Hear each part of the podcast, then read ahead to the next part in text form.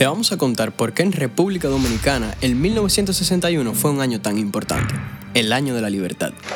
Desde 1930 el país padecía una larga dictadura, una de las más sangrientas que ha sufrido América. No era una tiranía común, era una que controlaba casi toda la riqueza que producía el país. El dictador Trujillo usaba el terror no solo para deshacerse de sus opositores, sino para adueñarse de la industria y controlar mediante monopolios la producción nacional. Trujillo era muy corrupto, usaba el Estado y sus leyes para desarrollar sus negocios y así se hizo ultra rico. Era además criminal, no permitía oposición. Luego de muchísimos intentos y mucha gente asesinada y desaparecida, la noche del 30 de mayo de 1961, Trujillo fue ajusticiado. Pero la dictadura no cayó inmediatamente. Trujillo controlaba todo, incluyendo las elecciones. Como ya estaba muy desacreditado en el mundo por ser un dictador, había puesto un presidente títere. ¿Títere? Quiere decir que no manda. Mandaba a Trujillo y tenía un presidente que obedecía. ¿Y ese quién era? Joaquín Balaguer. Cuando ajustician a Trujillo, él es quien queda en el cargo. Mientras, el hijo mayor de Trujillo, Ramfis, dirige el aparato militar, o sea, el terror. ¿Y entonces qué pasó? Entonces se levantó el pueblo. La gente empezó a manifestarse. El pueblo salió a las calles a tumbar las estatuas de Trujillo. No había lugar donde no existiera una, a veces demasiado grande. La gente las desprendió, las arrastró y las machacó. Balaguer se dio cuenta del ambiente, así que intentó mantener la dictadura bajando los precios de los artículos de primera necesidad. ¡Qué gran idea! Bajo la leche, el agua, la carne, el aceite de cocinar, bajo hasta la cerveza.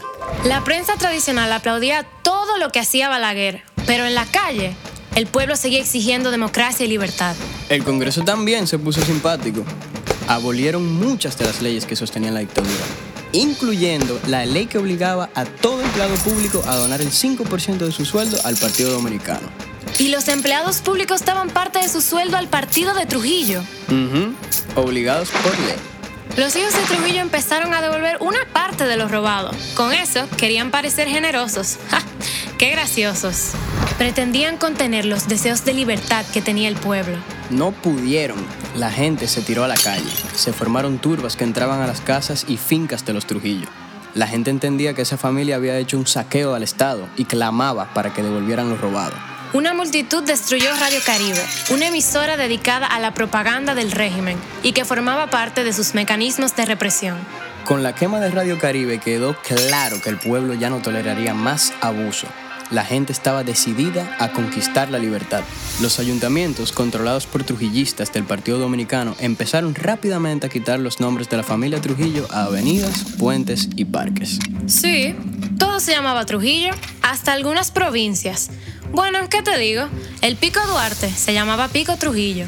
Pero la familia del dictador no se iba. Entonces el hijo de Trujillo formó su propia turba. Hubo violencia y muerte en la calle. El pueblo pagó con sangre sus anhelos de libertad. Pero la gente resistió y logró con su actitud que se legalizaran otros partidos y que la actividad política fuera, en lo adelante, diversa y plural. En noviembre de 1961, el pueblo se plantó en una huelga.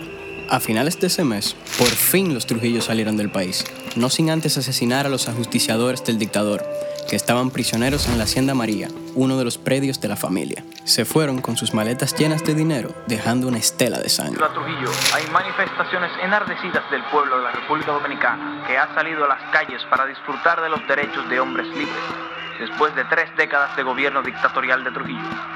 Dominicanos vitoreando, cantando y clamando dan la bienvenida a dos líderes de la oposición a la ex dictadura que regresan de reuniones en Washington con funcionarios de la organización Estados Americanos. Los símbolos de la dictadura de Trujillo están desapareciendo rápidamente de la nación caribeña. Pero era tal el anhelo que el pueblo lo celebró. La gente en la calle había creado una consigna, Navidad con libertad. Con las manifestaciones en la calle, el pueblo logró sacar a los Trujillo y expresó con firmeza su vocación democrática. 1961 fue el año de la libertad. Navidad con libertad.